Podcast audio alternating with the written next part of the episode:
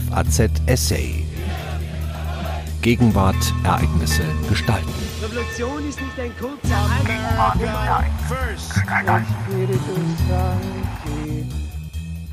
Eine kurze Geschichte des Impfens.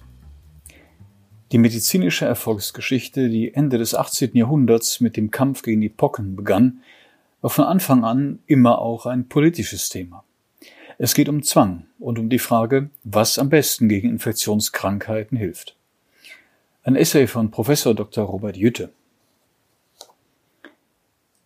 Im 18. Jahrhundert waren die Menschenpocken noch eine der schlimmsten Geißeln der Menschheit. Insbesondere Kinder fielen dieser Infektionskrankheit zum Opfer. Die Sterblichkeitsrate war hoch. Wer das Glück hatte zu überleben, war oft für das ganze Leben entstellt. In der Darstellung des Todes von Queen Mary II., die 1694 im Alter von 32 Jahren an den Pocken starb, liefert uns der englische Geschichtsschreiber Robert Macaulay eine dramatische Schilderung dieser Seuche. Zitat. Die Pocken waren immer da, füllten die Kirchhöfe mit Leichen, peinigten den Verschonten mit ständiger Angst, hinterließen an dem mit dem Leben davongekommenen die scheußlichen Spuren ihrer Macht, verwandelten den Säugling in einen Wechselbalg, vor dem die eigene Mutter zurückprallte, und ließen die Wangen der Verlobten dem Bräutigam zur Abscheu werden. Zitat Ende. Gegen Ende des 18. Jahrhunderts starben in Europa jährlich schätzungsweise 400.000 Menschen an Pocken. Die Ärzte standen dieser Krankheit lange machtlos gegenüber. Erst Anfang des 18. Jahrhunderts drang die Kunde nach Europa, dass man im Orient und in Schwarzafrika zur Vorbeugung Gesunde mit den Eiterkrusten von Pockenkranken infizierte und so häufig eine lebenslange Immunität erreichte. Doch war die Variolation, wie man dieses Verfahren nannte, nicht ungefährlich, denn man konnte nur hoffen, dass die Krankheit bei den künstlich mit den Pocken infizierten Kindern einen gutartigen Verlauf nahm. Nach einer zeitgenössischen Schätzung war das Risiko, an dieser Blatterbelsten genannten Praxis zu sterben, jedoch bedeutend geringer als bei einer natürlichen Erkrankung. Danach kam bei einer natürlichen Infektion mit Menschenpocken ein Toter auf 8,5 Erkrankungen, während nur einer von 182 künstlich Infizierten starb. Einer der Ärzte, die im späten 18. Jahrhundert in Europa die Variolation vornahmen, war der englische Landarzt Edward Jenner, der von 1749 bis 1823 lebte. Als ihm eine Kuhmagd berichtete, sie bekomme keine Menschenpocken, da sie bereits die Kuhpocken gehabt habe, wurde er neugierig. Kuhpocken sind eine Pockenerkrankung, die unter anderem bei Kühen und Rindern auftritt. Auslöser ist nicht das gefährliche Variola-Virus, sondern ein sogenanntes Orthopox-Virus.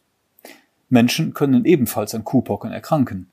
Diese verursachen aber nur lokale Infektionen, die meist von selbst ausheilen. Jenner sprach mit dem berühmten englischen Mediziner John Hunter über diese Vermutung und erhielt von ihm den Rat, denken Sie nach, machen Sie Versuche, seien Sie geduldig, seien Sie genau. Das war 1775. Jenner experimentierte zwei Jahrzehnte mit der Kuhpockenimpfung, bis er schließlich der Überzeugung war, dass seine Resultate eine wissenschaftliche Veröffentlichung rechtfertigten. Der entscheidende Versuch fand am 14. Mai 1796 statt. Damals entnahm Jenner Eiter aus einer Kuhpockenpustel der Milchmarkt Sarah Nelms und impfte diesen dem acht Jahre alten James Phipps mit einer Lanzette in den Oberarm. Wie erwartet entwickelte sich bei dem Jungen ein leichtes Fieber, das bald abklang. Nach sechs Wochen wagte Jenner es, den Jungen künstlich mit Menschenpocken zu infizieren. Das gewagte Experiment glückte. Der Junge erkrankte nicht, er starb erst 1853. Jenner sah sich bestätigt und veröffentlichte 1798 seine Entdeckung einer Schrift über die Wirkung der Kuhpockenimpfung, die ihn rasch berühmt machte. Nicht alle waren von dem Nutzen der neuen Methode überzeugt. Es entstand eine heftige wissenschaftliche Kontroverse, zuerst in England, dann auch in anderen Ländern. Doch blieben die Kritiker unter den Ersten eine Minderheit. Man kann vielmehr zu Beginn des 19. Jahrhunderts überall in Europa eine wachsende Begeisterung für das Impfen beobachten. So eröffnete beispielsweise der Arzt Johann Immanuel Bremer im Jahr 1800 in Berlin eine Vakzinationsschule, in der er interessierten Kollegen die Impftechnik beibrachte.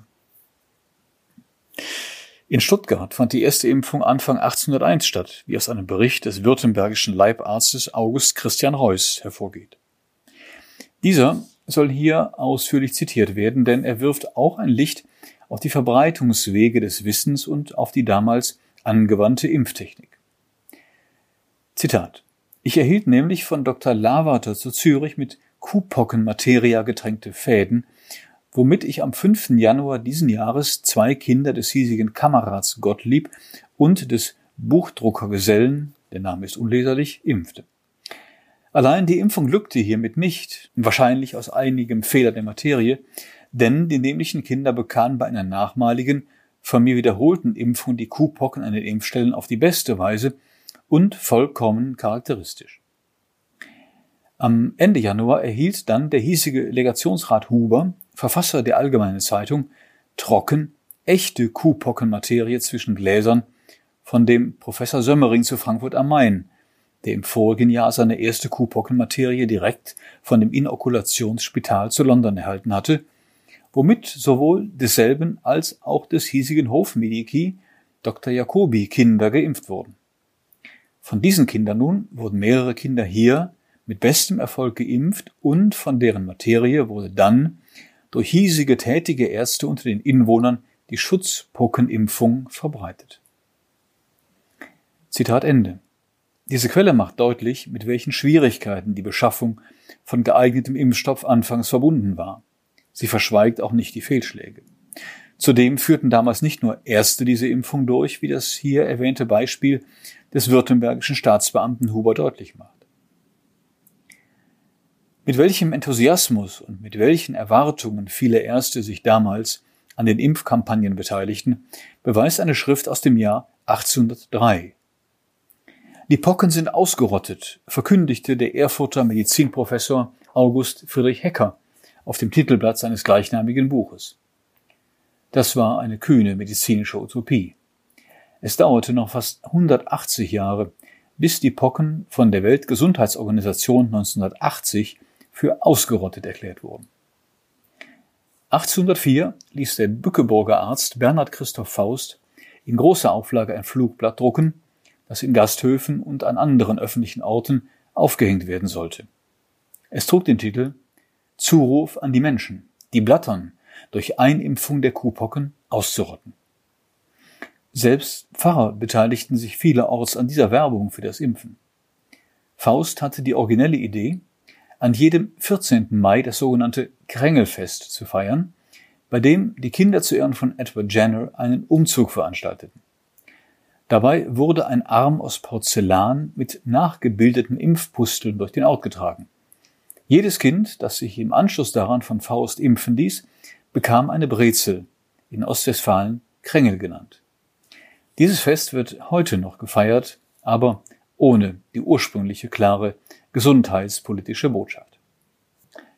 Dass ein solcher materieller Anreiz notwendig war, hängt mit dem Widerstand breiter Bevölkerungsschichten zusammen, die sich aus unterschiedlichen Gründen nicht impfen lassen wollten. Das geschah mit Argumenten, die man zum Teil noch heute bei Impfgegnern antrifft. Nicht wenige Laien, aber auch Ärzte waren überzeugt, dass die Vakzination erstens gesundheitsschädlich und zweitens nicht wirksam sei. Selbst den Befürwortern war nicht verborgen geblieben, dass mit der Impfung auch andere Krankheiten übertragen werden konnten, etwa durch unsaubere Lanzetten. Außerdem war die Weise, auf die damals der Impfstoff gewonnen wurde, höchst problematisch. In der ersten Hälfte des 19. Jahrhunderts verwendete man humane Lymphe, die man aus der Impfpustel eines kurz zuvor geimpften Kindes gewonnen hatte. Der Übertragung von Krankheiten, etwa der Syphilis, war auf diese Weise Tür und Tor geöffnet. Erst im zweiten Drittel des 19. Jahrhunderts ging man dazu über, tierische Lymph zu verwenden, indem man Impfpusteln auf der Kuhhaut durch Infektion künstlich hervorrief. Schließlich sind noch die damals gar nicht so selten auftretenden Unverträglichkeitsreaktionen zu nennen. Diese konnten im Einzelfall zu schweren Schäden oder sogar zum Tod führen. Das andere Argument der Impfgegner, die sich schon früh und nicht nur in Deutschland zu Vereinen zusammenschlossen, lautete, Die Vakzination ist nicht nur gefährlich, sondern auch unwirksam. Die Statistiken schienen den Skeptikern recht zu geben. Obwohl ein großer Teil der Bevölkerung bereits geimpft war, kam es im 19. Jahrhundert an verschiedenen Orten zu Pockenepidemien, die zahlreiche Opfer forderten. Das Wiederaufflammen einer fast besiegt geglaubten Seuche hing zum Teil damit zusammen, dass man erst in den späten 1820er Jahren mit der Wiederimpfung, der sogenannten Revakzination begann. Man hatte nämlich erkannt, dass der Impfschutz nicht ein ganzes Leben lang anhielt. Erst nach einem verheerenden Pockenausbruch Anfang der 70er Jahre des 19. Jahrhunderts wurde die abermalige Impfung durch das Reichsimpfgesetz von 1874 für die gesamte Bevölkerung verbindlich vorgeschrieben. Dieses Gesetz hat eine lange Vorgeschichte. Bereits vor der Reichsgründung gab es in einigen deutschen Territorien einen mehr oder weniger rigiden Impfzwang. Den Anfang machten 1867 Bayern, nachdem ein Appell des Königs, sich gegen die Pocken impfen zu lassen, wenig Resonanz in der Bevölkerung gefunden hatte. Das Gesetz vom 26. August 1807 schrieb vor, dass alle über Dreijährigen, die noch nie die Pocken hatten, bis zum 1. Juli 1808 geimpft sein sollten. Für jedes nicht rechtzeitig geimpfte Kind sollten die Eltern je nach Vermögen eine Geldbuße in Höhe von einem bis acht Gulden zahlen. Der Tagelohn eines Handwerkergesellen betrug damals etwas mehr als einen Gulden. Einige Jahre später folgten andere deutsche Staaten dem bayerischen Vorbild. 1815 das Großherzogtum Baden, 1818 das Königreich Württemberg, das Königreich Hannover 1821. Sachsen und der Stadtstaat Hamburg hingegen erließen bis Anfang der 1870er Jahre kein Impfgesetz. Auch Preußen hatte keines, übte aber auf andere Weise Druck auf die Bevölkerung aus, sich gegen die Menschenpocken impfen zu lassen. So wurden Kinder nur zur Schule oder zur Ausbildung zugelassen, wenn sie einen Impfschein vorweisen konnten. Als infolge des Deutsch-Französischen Krieges 1870-71 wieder eine große Pockenepidemie mit zahlreichen Todesopfern die Bevölkerung heimsuchte, griff das neu geschaffene Reich zu Zwang. Die deutschen Truppen waren durchweg gegen die Pocken geimpft, größtenteils sogar zweimal. Doch die französische Armee hatte den Impfschutz sträflich vernachlässigt. So starben während der Kämpfe mehr als 20.000 französische Soldaten an den Menschenpocken, während auf deutscher Seite offiziell nur knapp 300 Opfer zu beklagen waren. Allerdings wurden die Pocken bald durch französische Kriegsgefangene nach Deutschland eingeschleppt. Weil die deutsche Zivilbevölkerung nur mangelhaft oder höchstens einmal durchgeimpft war, forderte die Seuche unter ihnen mehr als 100.000 Opfer. So sah sich die Reichsregierung unter Kanzler Otto von Bismarck veranlasst, eine lückenlose Durchimpfung der Bevölkerung voranzutreiben und für eine zweimalige Vakzination zu sorgen. Am 5. Februar 1874 kam das Reichsimpfgesetz im Reichstag trotz Widerstand aus Kreisen der organisierten Impfgegner zur Abstimmung. Es sah nicht nur die Pflichtimpfung im Säuglingsalter vor, sondern auch eine Wiederimpfung im Alter von zwölf Jahren. Über die Frage, inwieweit ein Vorsorgestaat das Recht hat, seine Bürger per Gesetz zur Impfung zu zwingen, wurde danach heftig weiter diskutiert. Die Fronten gingen dabei quer durch die Parteien. So stand die Impfpflicht 1896 auf Antrag der Sozialdemokraten und der Deutschen Reformpartei im Reichstag wieder zur Debatte. Auch kurz vor Ausbruch des Ersten Weltkriegs wurde ein Antrag auf Abschaffung von den Abgeordneten mit knapper Mehrheit abgelehnt. Noch bis in die Zeit der Weimarer Republik hinein beschäftigte der Streit über die Impfpflicht den Deutschen Reichstag. Jenseits der durch konträre Meinungen aufgeheizten öffentlichen Debatten war die Impfpraxis, so der Historiker Malte Thiessen, bis 1933 durch einen pragmatischen Paternalismus gekennzeichnet. Das heißt, es bestand zwar Impfzwang, aber der Staat setzte ihn nicht mit aller Gewalt durch. Das lag nicht zuletzt an den Berichten über Impfschäden, die immer wieder an die Öffentlichkeit gelangt sind. Diese erreichten aber meist nicht die Dimension des Lübecker Impfunglücks im Jahr 1930. Damals starben 77 Kinder infolge der Injektion eines kontaminierten Tuberkuloseimpfstoffs. Weitere 131 Impflinge erkrankten. Aufgrund dieser Katastrophe verzögerte sich die Einführung der BCG-Impfung gegen Tuberkulose in Deutschland bis nach dem Zweiten Weltkrieg. Spätestens seit diesem tragischen Ereignis ging es also im politischen Diskurs nicht mehr nur um die Impfung gegen die Pocken, sondern auch um Impfungen gegen eine Vielzahl von Krankheiten. Selbst das nationalsozialistische Regime, das die Volksgesundheit über die individuelle Gesundheit stellte, unterdrückte die Impfkritik nicht. Das hatte nicht nur damit zu tun, dass einige seiner führenden Vertreter, etwa Rudolf Hess, empfindlich mit alternativen Heilmethoden liebäugelten. Der pragmatische Ansatz wurde im Dritten Reich weiterverfolgt. In Deutschland setzte also schon vor der Mitte des 20. Jahrhunderts eine Entwicklung ein, die man als den Übergang von der staatlichen Impfpflicht zur Privatisierung der Gesundheitsvorsorge bezeichnen kann. Nach 1945 bestimmten in der Bundesrepublik und in der DDR unterschiedliche Prophylaxekonzepte das gesundheitspolitische Handeln. Dabei rückte vor allem die Schluckimpfung gegen Poliomyelitis, die Kinderlähmung, in den Blickpunkt, da die Pocken seit Ende der 1970er Jahre weltweit keine Gefahr mehr darstellten. Die DDR war stolz darauf, im Systemwettbewerb als Vorsorgestaat par excellence zu gelten. Doch war sie keine Biodiktatur. Aus den für die Planwirtschaft typischen Defiziten erwuchs in der Impffrage ein Pragmatismus, wenngleich sich die DDR-Regierung auf internationaler Ebene immer wieder mit Erfolgen ihres staatlich gelenkten Präventionsprogramms brüstet. Im vereinten Deutschland beobachten wir schon seit längerem eine, so Martin Lengwieder, liberale Wende des Präventionsdiskurses, in dem verstärkt an den Einzelnen appelliert wird, die eigene Lebensführung an gesundheitlichen Kriterien auszurichten. Bis heute führen Gegner und Befürworter des Impfens gegen Infektionskrankheiten Statistiken ins Feld, um ihre Position zu untermauern. Was die inzwischen ausgerotteten Menschenpocken betrifft, so kann jedoch kein Zweifel daran bestehen, dass es einen kausalen Zusammenhang zwischen dem endgültigen Verschwinden dieser Seuche und einer konsequenten Massenimpfung gibt.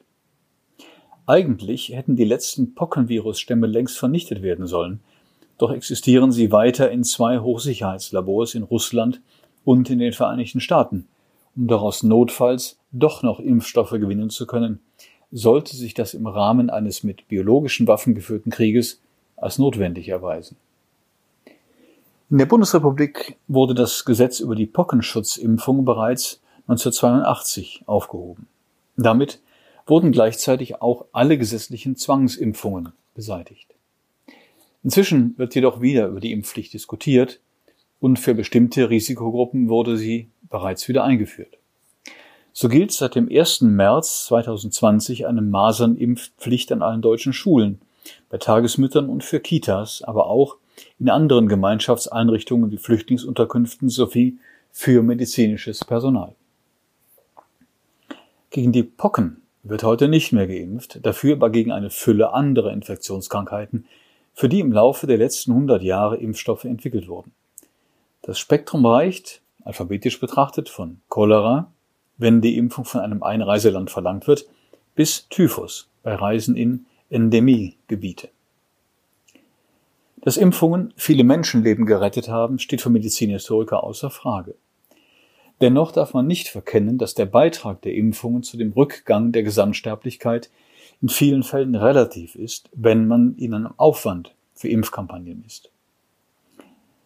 Bereits in den 60er Jahren des 20. Jahrhunderts hat der englische Epidemiologe und Medizinhistoriker Thomas McKeown die These aufgestellt, dass bei vielen Infektionskrankheiten die Sterblichkeitsrate bereits im Sinken war, als die Medizin mit Impfungen erfolgreich gegen sie vorzugehen schien. Eine Ausnahme davon ist die Impfung gegen Menschenpocken. Neben Veränderungen in der Virulenz der Erreger kommt nach Ansicht McKeons vor allem die Verbesserung der Ernährungsverhältnisse als Erklärung für diese Entwicklung in Frage. Diese Deutung ist unter historischen Demographen und Sozialhistorikern umstritten. Einer ihrer schärfsten Kritiker ist Simon Sreta. Auch er relativiert zwar die Bedeutung der Impfungen im Kampf gegen eine Vielzahl von Infektionskrankheiten, bringt aber die Medizin insofern wieder ins Spiel, als er die Wirkung von hygienischen Maßnahmen, vor allem die Verbesserung der Trinkwasserversorgung und des Kanalisationssystems hervorhebt. Dennoch gesteht er McKeown zu, dass der Ernährung ebenfalls eine bedeutende Rolle bei der Bekämpfung von Volksseuchen zukam und zum Teil auch heute noch zukommt. Diese Erkenntnis kritischer Sozialhistoriker gilt es zu bedenken, bevor man allzu große Hoffnungen auf eine weltweit, also auch in Entwicklungsländern, anwendbare Schutzimpfung setzt. Das gilt zum Beispiel für Tuberkulose oder Malaria-Infektionskrankheiten, die neben AIDS weltweit immer noch die meisten Todesopfer fordern. Mangelnde Hygiene und Hunger sind mitverantwortlich dafür, dass Infektionskrankheiten weiterhin Millionen von Menschen das Leben kosten. Gerade jetzt, da weltweit ein hektischer Wettlauf um einen Corona-Impfstoff stattfindet, sei daran erinnert, dass auch Virologen nicht in die Zukunft zu blicken vermögen. Robert Gallow antwortete bei der berühmten Pressekonferenz im Jahre 1984, bei der die Entdeckung des AIDS-Erregers bekannt gegeben wurde, auf die Frage, wann ein Impfstoff gegen die gefürchtete Krankheit bereitstehen würde, in zwei Jahren. Inzwischen sind mehr als 35 Jahre vergangen. Noch immer ist der große Durchbruch nicht in Sicht, obwohl bereits Milliardenbeträge in die Entwicklung einer Schutzimpfung gegen AIDS investiert worden sind. Woran liegt das? An den biochemischen Eigenschaften des Virus? Oder fehlt es an Geld für die Forschung? Auf diese Fragen hat vor einigen Jahren ein amerikanischer Wissenschaftsjournalist eine Antwort zu geben versucht. Aufgrund seiner langjährigen Recherchen in Forschungslaboren und zahlreichen Gesprächen mit führenden AIDS-Forschern gelangte John Cohen zu der Überzeugung, dass es bei der Suche nach einem AIDS-Impfstoff vor allem an koordinierten Forschungsanstrengungen und erst in zweiter Linie an Geld mangele. Daneben gibt es noch andere Faktoren, die seiner Meinung nach ebenfalls für Verzögerungen und Rückschläge verantwortlich sind, etwa eine halbherzige Unterstützung durch Politiker, die den Kampf gegen AIDS lange Zeit nicht als gesundheitspolitische Priorität eingestuft haben aber auch die internationalen Pharmakonzerne, die an Medikamenten verdienen wollen, tragen nach Cohen ein gerütteltes Maß an Mitschuld. Hier könnte die gegenwärtige Pandemie, von der potenziell alle betroffen sind, zu einem Umdenken führen. Dass ein Impfstoff sich relativ rasch entwickeln lässt, wenn alle an einem Strang ziehen und der politische Wille da ist, hat der Kampf gegen die Kinderlähmung gezeigt, die gleichfalls durch ein Virus ausgelöst wird. Gegen Poliomyelitis gab es lange Zeit keine Schutzimpfung, obwohl der Erreger bereits 1909 bekannt war. Erst zu Beginn 1950er Jahre gelang es dem Amerikaner Jonas E. Salk, aus abgetöteten Viren einen Impfstoff herzustellen. Vorausgegangen war eine vom amerikanischen Präsidenten Franklin Delano Roosevelt unterstützte Spendenaktion, die seit Ende der 30er Jahre die Suche nach einem Polio-Impfstoff immensen Auftrieb verliehen hatte. Roosevelt war von der Hüfte an abwärts gelähmt, seit er 1921 mutmaßlich an Poliomyelitis erkrankt war.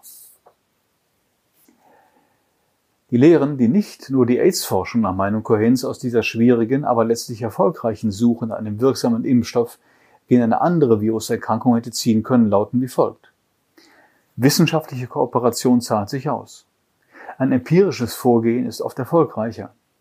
Hinter rein wissenschaftlichen Problemen verbergen sich häufig massive politische und wirtschaftliche Interessen. Es lohnt sich nicht, mit klinischen Versuchen so lange zu warten, bis man den idealen Impfstoff gefunden hat. Dem Glück braucht es in der Forderung auch Geld und Mut, um ungewöhnliche Wege beschreiten zu können. Auch heute noch können millionenschwere Großspenden und koordinierte Forschungsanstrengungen einen maßgeblichen Beitrag zur Entwicklung von Impfstoffen gegen neue Infektionskrankheiten leisten. So ist die Bill and Melinda Gates Foundation der größte internationale private Akteur in der Forschung nach Impfstoffen gegen AIDS, Tuberkulose und Malaria. Die globale Allianz für Impfstoff und Immunisierung, Gavi abgekürzt, wird bis zu 75 Prozent oder 1,5 Milliarden Dollar von dieser international tätigen amerikanischen Stiftung finanziert. In der gegenwärtigen Pandemie, die Bill Gates vorausgeahnt hat, stellt seine Stiftung für den Kampf gegen das Coronavirus noch einmal zusätzlich 150 Millionen Dollar zur Verfügung. Damit sollen unter anderem die Entwicklung von Diagnosesystemen, Behandlungsmethoden und Impfstoffen gefördert sowie Gesundheitssysteme in Afrika und Südasien gestärkt werden. Gerade die von dieser Stiftung mit erheblichen finanziellen Mitteln unterstützten Impfkampagnen in Ländern der dritten Welt beweisen indes, dass das Vorhandensein eines Impfstoffs die Infektionskrankheiten allein nicht beseitigt, sondern nur eine größtmögliche Durchimpfungsrate. Dazu bedarf es Aufklärung und Anreizen gleichermaßen, was auch die Medizingeschichte lehrt. Sie hörten ein Essay von Professor Dr. Robert Jütte. Er leitet das Institut für Geschichte der Medizin der Robert Bosch Stiftung in Stuttgart. Am Mikrofon verabschiedet sich Ihr Daniel Deckers. FAZ Essay. Ereignisse gestalten.